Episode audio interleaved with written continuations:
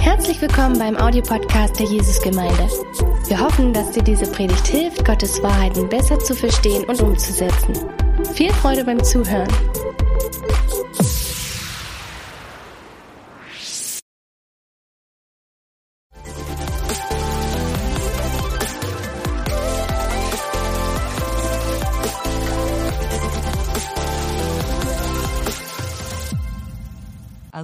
Morgen von uns. Äh, es ist uns eine Freude, hier zu sein und für mich natürlich besonders, Thorsten, mit dir zu reden. Ähm, genau, und wir haben einfach ein paar Fragen, wo du uns erzählen kannst, ja, was dir gerade schon gesagt hat, wie du die Gabe der Prophetie ähm, in deinem Leben erlebst. Und ich fange einfach direkt an mit der ersten Frage, um so reinzustarten. Wann hast du denn die ersten, zum ersten Mal, die ersten Mal prophetisches Reden in deinem Leben erlebt? Ich will vielleicht am Anfang was äh, zu mir sagen, zu meiner Person. Also meine Frau Simone sitzt hier vorne und wir haben eine, wir leben in Radeberg und haben, gehören zur Jesusgemeinde. Und bis äh, der Standort in Pulsnitz gestartet ist, waren wir regelmäßig hier in der Gemeinde und sind eigentlich dankbar für alles, was wir hier mitnehmen konnten, auch an geistlichen Dingen. Und wir haben eine sehr große Patchwork-Familie mit neun Kindern und zwölf Enkeln und sind sehr glücklich. Und wir sind auch froh, in Pulsnitz zu sein, kann ich auch sagen. Aber ich bin dankbar, heute hier zu sein. Und wir haben überlegt, das letzte Mal waren wir hier, da war noch Corona, also in einem Sonntagmorgen-Gottesdienst. Und da bin ich absolut froh, dass die Situation jetzt eine andere ist. Jetzt zu deiner ersten Frage. Ich, ich würde auch dieses Thema ein Stück runterbrechen. Und zwar, es geht mir nie nur um Prophetie, sondern es geht mir darum, wie kann ich Gottes Stimme hören. So. Und äh, ich bin in einem christlichen Elternhaus aufgewachsen. Und zwar sind meine Eltern sieben Tagsadventisten. Und das ist ja eine sehr gesetzliche Gemeinschaft, wer, wer das so ein bisschen kennt.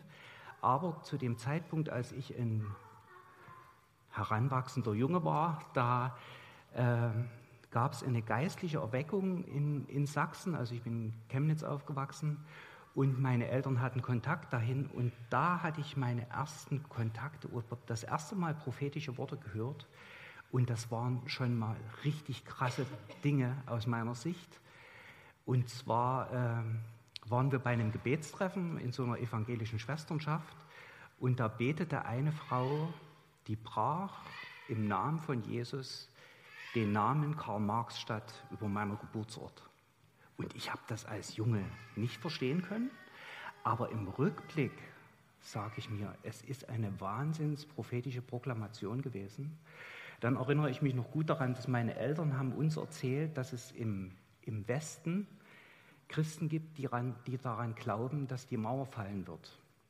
Und das war Mitte der 70er Jahre. Ich meine, es war gefährlich, das überhaupt zu äußern. Und im Nachhinein sage ich mir, wow, was ist da passiert? Und ich staune über die Leute, die diesen Mut haben, sowas auszubrechen, muss ich sagen. Ähm, und meine erst, mein erstes persönliches prophetisches Wort habe ich bekommen, da war ich vielleicht im Alter von 17 Jahren oder so. Und wir sind in so einen charismatisch geprägten Hauskreis gegangen. Es gab schon Lobpreiszeiten und, und wir hatten eine Frau in dem Hauskreis, die hatte für jedes Mitglied des Hauskreises ein prophetisches Wort am Jahresende. Und jetzt kommt hier die erste Bibelstelle, die ich ausgesucht habe. Die war dort mit drin aus Hohes Lied. Und da geht es darum, ja, fangt uns doch die kleinen Füchse, denn sie verwüsten den Weinberg, wenn die Reben in schönster Blüte stehen. Und sie hat es für mich so interpretiert, dass ich in meinem Leben darauf achten soll, dass ich nie so kleine Kompromisse und hier mal eine kleine Sünde und dort mal, das ist schon alles okay. Und ehrlicherweise, ich bin das übergangen. Ich bin das übergangen und war vielleicht mit 18 Jahren völlig weg vom Glauben. Und das über einen langen Zeitraum hinweg, also mindestens 15 Jahre, denke ich.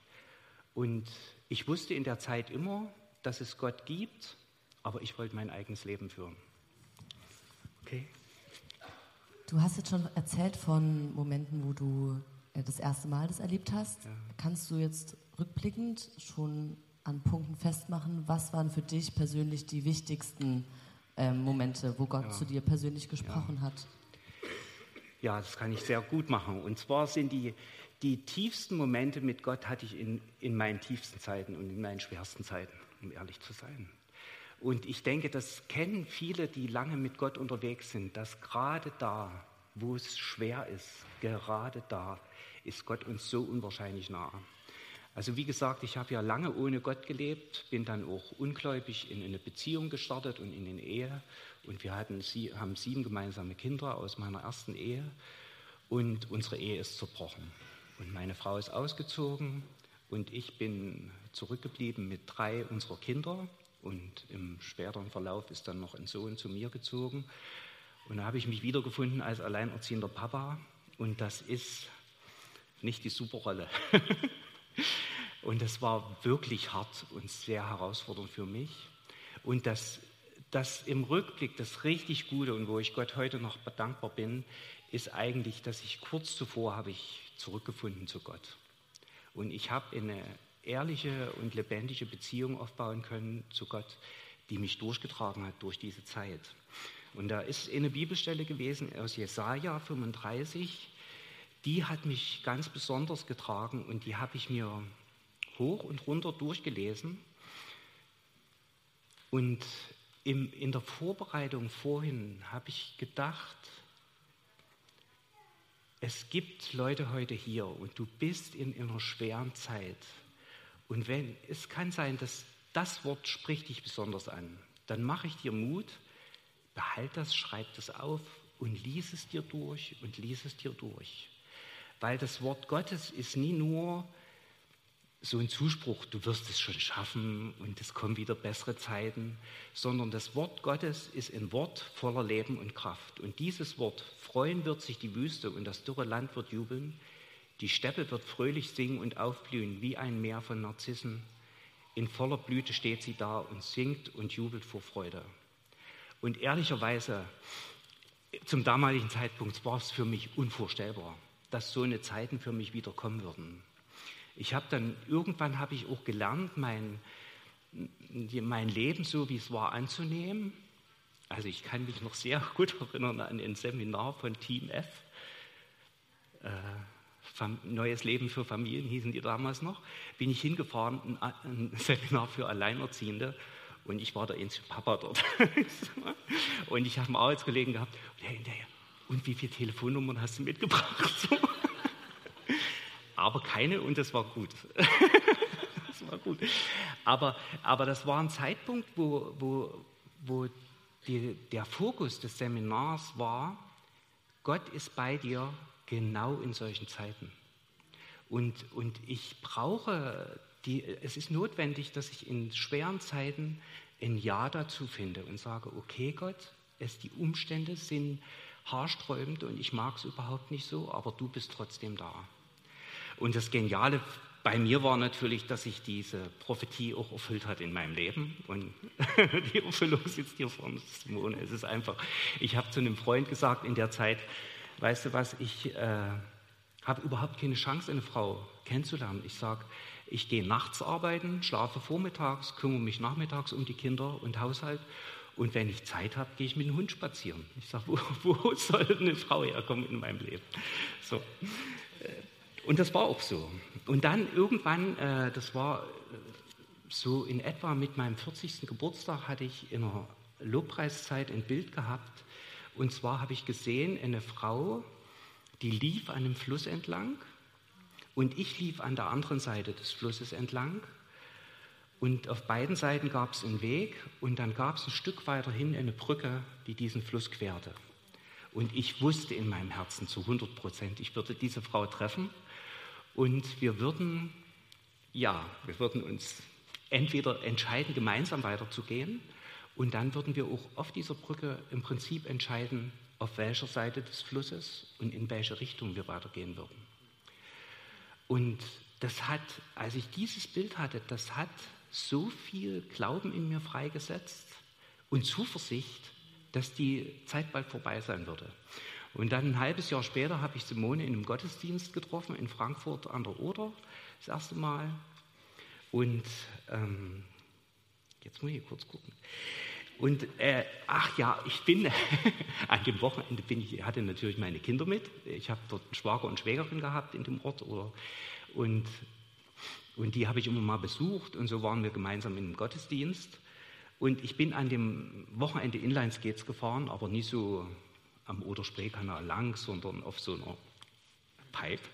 Und das ging auch dreimal gut oder vielleicht auch zweimal, aber einmal nicht. Und da ich, bin ich gestürzt, habe mir einen Daumen verstaucht und bin Sonntag zurückgefahren und hatte nur Simone in meinem Herzen und Kopf und äh, konnte Dienstagabend zum Gemeindegebet gehen auf die K12 damals noch.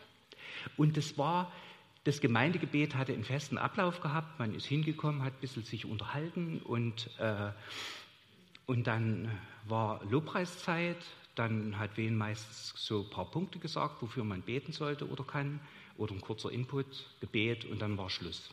Und an dem Tag war eine junge Frau, die hat den Lobpreis geleitet und die ging hinterher, wo eigentlich schon Schluss war, wieder vor und hat gesagt, ich habe es auf dem Herzen, noch ein Lied zu singen. Und jetzt kommt die nächste Slide. Und die, der Liedtext war aus Jesaja 33. Ich kenne dieses Lied auch nicht mehr. Ähm, jetzt fehlt die Slide. Jesaja. Hm. Und zwar, so spricht der Herr an diesem Ort, Ort, von dem ihr sagt, er ist wüst ohne Menschen und Vieh in den Städten Judas und auf den Gassen Jerusalems, die so verwüstet sind, dass niemand mehr darin ist, weder Mensch noch Vieh wird man dennoch wieder hören den Jubel der Freude und Wonne, die Stimme des Bräutigams und der Braut. Aber wisst ihr was, das bewegt mich heute noch, wenn ich es lese. So genial. Und was mir das aber zeigt, ist, dass prophetisch reden erfordert manchmal Mut. Ich habe mit der Frau hinterher nie gesprochen, die das gemacht hat. Aber eigentlich, sie hat eine Regel gebrochen oder in gewisser Weise durchbrochen, um das weiterzugeben. Und das ist, wenn, wenn ihr prophetische Impulse in eurem Herzen habt, das ist immer dieser Moment, wo man über eine Schwelle drüber gehen muss. Und sie hat es riskiert und es war natürlich stark für mich. Und ich habe an dem Abend das erste Mal oder wieder mit Simone telefoniert und ein halbes Jahr später haben wir geheiratet. Süß. ähm, ja, also ich kann ja sowieso immer ganz viel hören. Ich finde das so schön, eure Geschichte auch zu hören und so ein Zeugnis. Ähm, da geht es um dich und wann hast du aber gemerkt, okay, du bekommst auch Bilder und Eindrücke ja. für andere Personen, mhm. nicht nur für dich selber. Ja. Und zwar, das habe ich schon ziemlich lange gespürt im, im, Gottesdienst, wenn ich da war, also auch schon in der Phase, wo ich alleinerziehend war sozusagen, dass ich äh, Bilder hatte oder, oder ein Bibelwort und dann bin ich nach dem Gottesdienst nach Hause gefahren und habe nochmal so drüber nachgedacht und habe gedacht, komisch, das passt eigentlich genau zur Predigt. Und es ist mir lange so gegangen. Und ich muss aber noch sagen, ich hatte in der Zeit, wo, das, wo meine erste Ehe zerbrach, gab es ein, ein prophetisches Wort, das ein wirklich richtig falsches prophetisches Wort war. Und das hat so eine Blockade in mir ausgelöst, dass ich mich dort nie öffnen konnte. Wen hat irgendwann über Prophetie gelehrt? Das ist auch schon lange her, das war auf der Zirkusstraße. Und, und, und da hat er danach aufgerufen, dass wer, wer wachsen möchte in der Gabe oder wer das für sich haben möchte, der konnte vorkommen zum Gebet. Und ich war so blockiert, ich konnte es nicht. Und, aber es hat nie aufgehört, in mir zu arbeiten.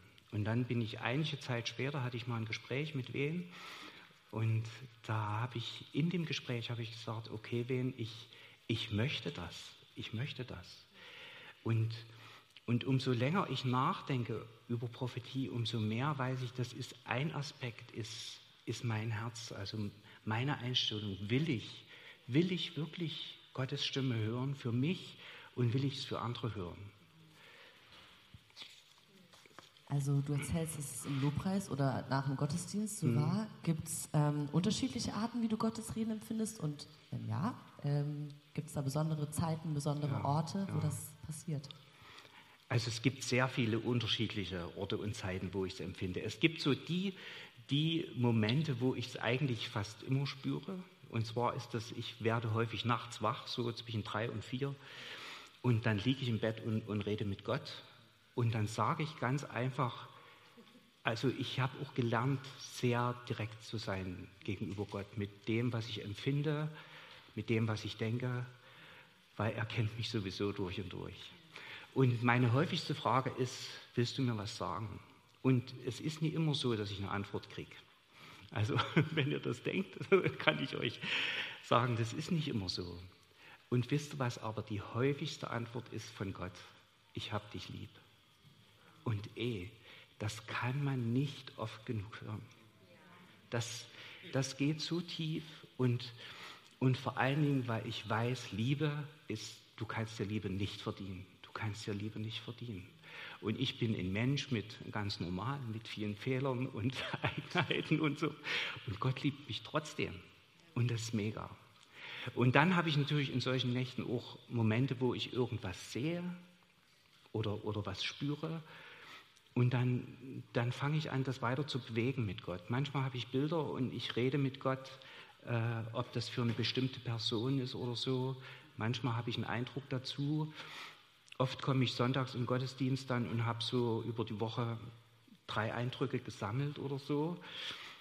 Und dann, das ist auch was, was, äh, was mir wichtig ist, wir sind in Einheit von Körper, Seele und Geist. Und ich weiß, dass es dort manchmal eine schräge Lehre gab oder man so vom Pferd runtergefallen ist von der einen Seite, was das Körperliche angeht. Ne? dass, dass so man geschüttelt wird vom Heiligen Geist oder dass Leute umfallen. Aber ich glaube, es ist real.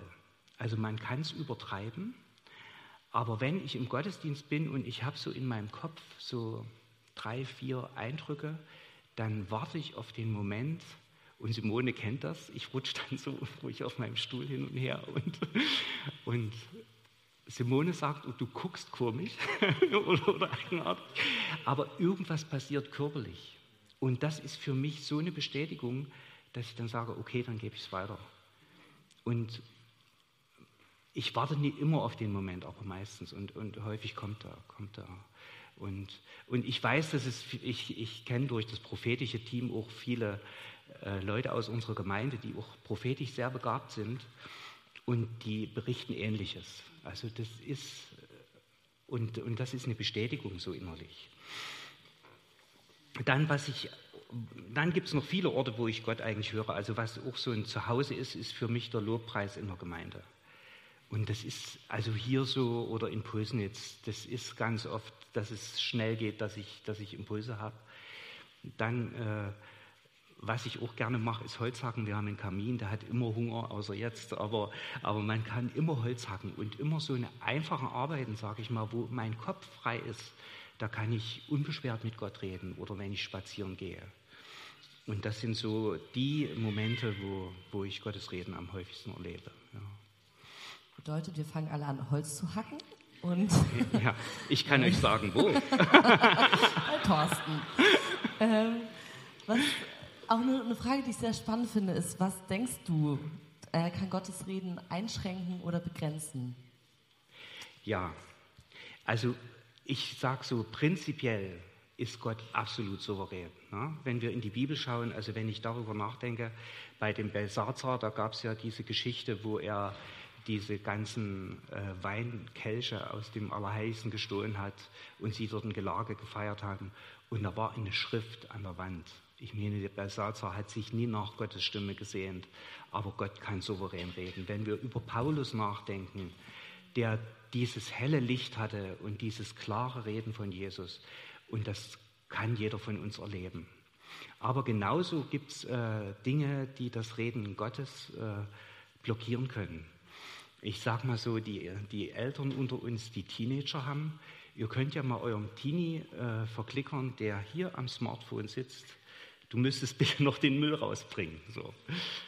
Ihr kriegt vielleicht ein freundliches Ja, aber gehört hat er es nicht. Also 100 Pro. Ja? Und, und, und wir sind alle in der Versuchung, äh, so abgelenkt zu sein, dass wir es verlernen, Gott zu hören. Und gerade in der Zeit, in der wir so überflutet sind von Reizen, und das, was ich jetzt sage, geht genauso an mich. Also ich kenne das, dass das mich ablenkt.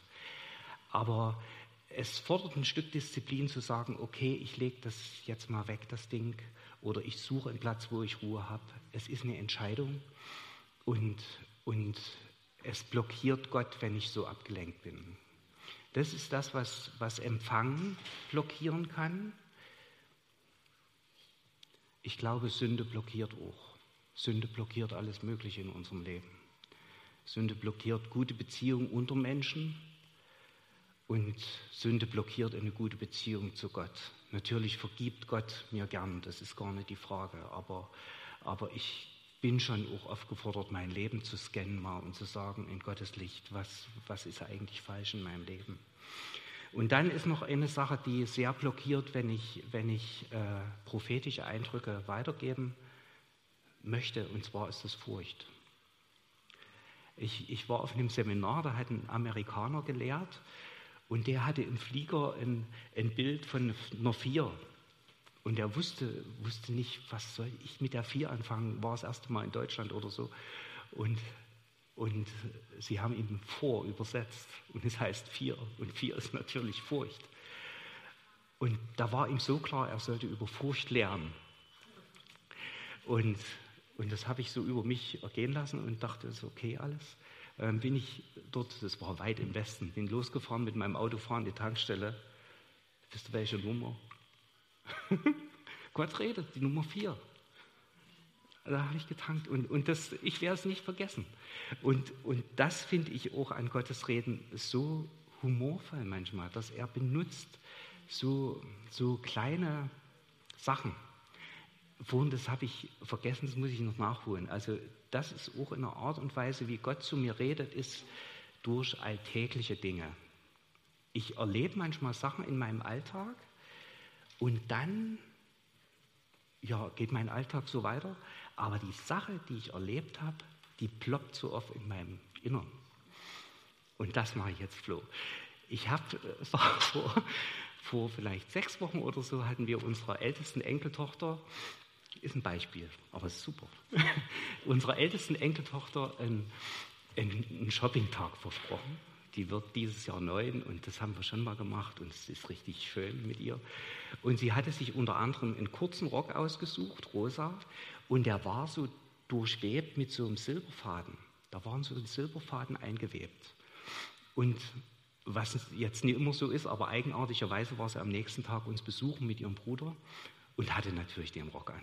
Und und sie war wieder weg und man wurde wirklich im Esszimmer auf dem Stuhl, wo sie sah, Silberflocken, auf, auf, im Bad, im Flur, im Auto, überall hat man diese kleinen, zerbröselten Silberfäden gesehen. Und ich habe das gesehen und habe gedacht, es geht um Freude, es geht um Fröhlichkeit. Und es ist für dich, Flo. Gott hat in dein Leben reingewebt eine Art von Fröhlichkeit und Herzlichkeit, und wisst ihr, der hat dein ganzes Leben durchwirkt damit. Alles, alle Bereiche. Du kannst auf Arbeit gehen, du kannst in die Schule gehen oder in der Gemeinde was machen. Und, und immer bröselt was ab davon. Aber es hört nicht auf. Es hört nicht auf. Und dann habe ich noch den Eindruck, Gott sagt zu dir, du sollst es bewusst benutzen und du sollst es behalten. Und auch in schweren Zeiten sollst du es behalten. Aber es ist eine Gabe von Gott.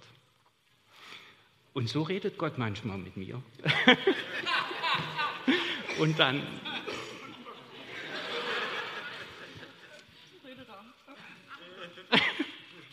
Okay. Ich bräuchte kurz einen Moment. ähm, okay, aber die Frage passt, also, ja, ja. ich habe jetzt als nächstes die Frage, wieso benutzt Gott so oft bildliche Vergleiche, um es etwas mitzuteilen? Ja. Ich kann die Frage für mich nur beantworten, aber. Ja. Ja, äh, die Frage kam daher, weil ich habe äh, Leute kennengelernt, die sehr, sehr prophetisch sind und Dinge weitergeben und das Bildhafte weglassen. Und ich will die Menschen nie verurteilen, die das so machen, aber ich habe für mich darüber nachgedacht. Und die erste Antwort ist, äh, Gott verwendet in seinem Wort ganz oft Bilder. Also wenn ich dran denke, er ist der Fels, er ist die Burg, also da ploppt ja in ihm sofort was auf, so ein Fels mitten im Meer und du stehst drauf und die Wellen können kommen und es reißt dich nie um. Und so ist Gott. Und äh, erstens mal deshalb, dann Jesus hat immer wieder Bild, Bilder benutzt und, und äh, weitergegeben, auch in seinen Gleichnissen. Und dann denke ich, Gott kennt uns, wie wir sind und er hat uns geschaffen, wie wir sind. Und wir sind nie nur seine Nachfolger. Er hätte auch irgendwelche Automaten herstellen können, sondern er hat uns geschaffen, auch mit einer Seele und auch mit einem Empfinden. Und gerade das Bildhafte, das berührt oft mein Gefühl. Und Gott liebt auch die Seite an uns Menschen, weil er hat uns so gemacht. Und deshalb, deshalb möchte auch, dass wir, dass wir ein Empfinden bekommen für seine Fürsorge, für seine Liebe, für seine Treue, für seine Gnade. Und deshalb benutzt er häufig so Bilder. Und dann habe ich auch das Gefühl, oft ist es so, dass äh, sich das besser merken lässt. Also mir geht es zumindest so, also in, in, als eine, eine pure Information, also eine Information, die mit einem was Lebendigen oder was Bildhaften verknüpft ist, die prägt sich besser ein für mich. Und was ich auch empfinde, ist, es zieht mich näher ran an Gott. Ich, ich habe ein Beispiel ausgesucht, und zwar gibt es ja äh, dieses Gleichnis, was Jesus erzählt hat von, vom Weinstock und den Reben. Und er eigentlich erklärt er damit, dass es unerlässlich ist, dass wir diese enge Beziehung haben zu Jesus wie eine Rebe zum Weinstock, weil unsere Ernährung kommt von ihm. Und, aber er hat es nie gedeutet, jetzt nie wesentlich. Aber es kann natürlich beinhalten, es bedeutet die Bibel lesen und es kann sein, dass es das für Dirk weniger ist als für mich. Für mich ist es vielleicht, lies mehr Bibel. Und für jemand anders bedeutet es, nimm dir mal eine Auszeit, setz dich hin, hör einfach, ob Gott dir was sagen will. Für einen anderen bedeutet es, tu mehr Lobpreis integrieren in deinen Alltag, sing mal ein Lied, wie auch immer.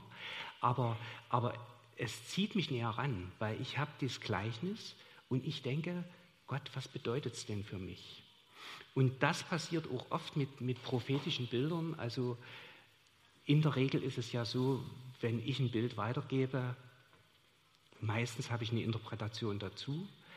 Aber es kann passieren, dass meine Auslegung eine völlig andere ist, als die Person das hätte mir gegenüber. Und dann sage ich meist, das ist das, was ich empfinde, aber es kann sein, dass dir Gott was ganz anderes sagen will. Und ich habe das ziemlich konkret erlebt. Ich hatte mal ein Bild weitergegeben in der Gemeinde und da kam ein Mann zu mir hinterher, der hat gesagt, ich war gerade draußen, als du es weitergegeben hast. Und ich habe ihm nur das Bild gegeben. Ich war noch nie mal an dem Punkt, wo ich über die Interpretation hätte reden können. Und er brach in Tränen aus und hat mir von seiner Situation erzählt. Und es war völlig anders. Es war völlig anders als das, was ich hatte. Und, und das finde ich so genial. Also, weil die Bibel sagt ganz klar, da kommen wir auch noch dazu, Prophetie ist Stückwerk. Und ihr dürft nie erwarten, wenn ihr erwartet, der Prophet kommt zu euch, besucht euch und der sagt euch, was ihr in drei Jahren für eine Arbeit haben werdet und wo ihr in fünf Jahren leben werdet. Ich, ich denke, es gibt vielleicht auch Propheten, die haben so ein Level erreicht, aber äh, von mir erwartet das bitte nicht. Und, und, und weil, weil Gott schätzt uns auch als Persönlichkeit, das ist mir auch ganz wichtig. Es ist ein Hinweis von Gott, aber Gott hat uns geschaffen mit einem eigenen Willen und wir sollen drüber nachdenken, sollen reflektieren und sollen überlegen, passt es in meinen Alltag oder nicht. Also das geht schon mit zu dem Prüfen. Ja, okay.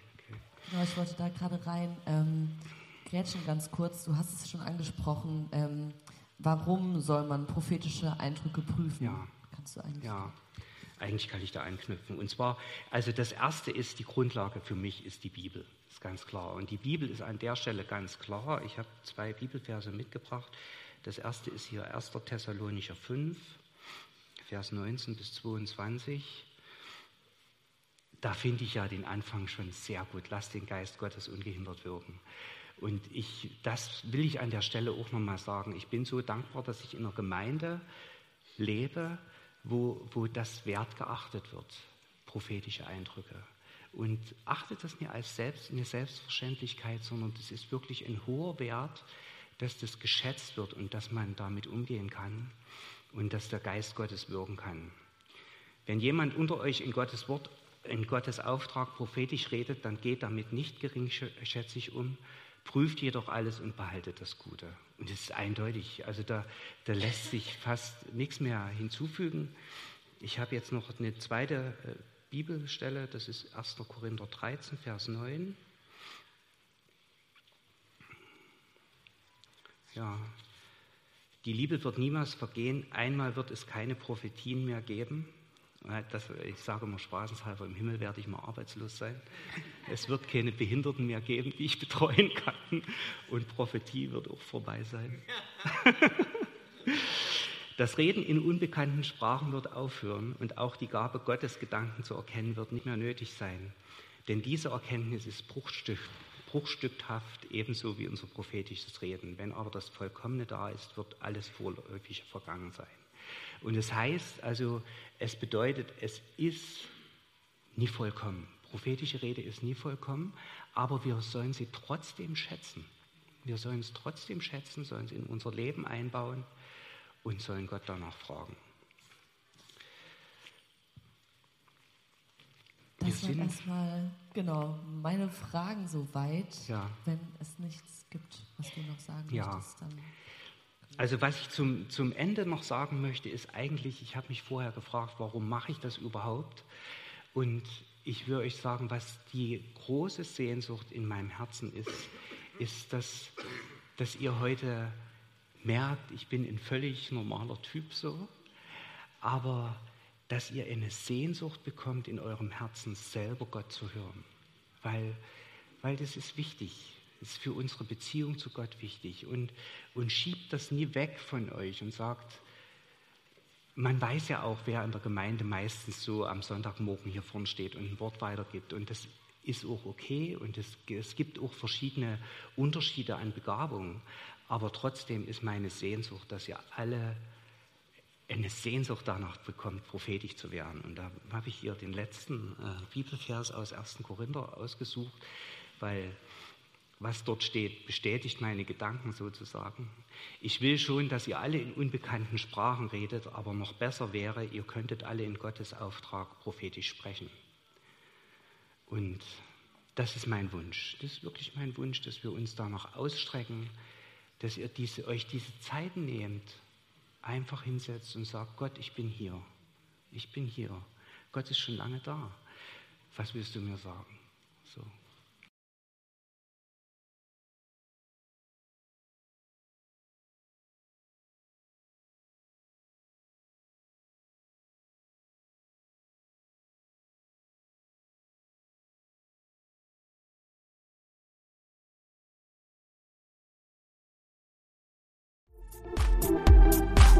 Du noch mehr über Gott und die Jesusgemeinde wissen möchtest, findest du viele weitere Informationen auf www.jgdresden.de.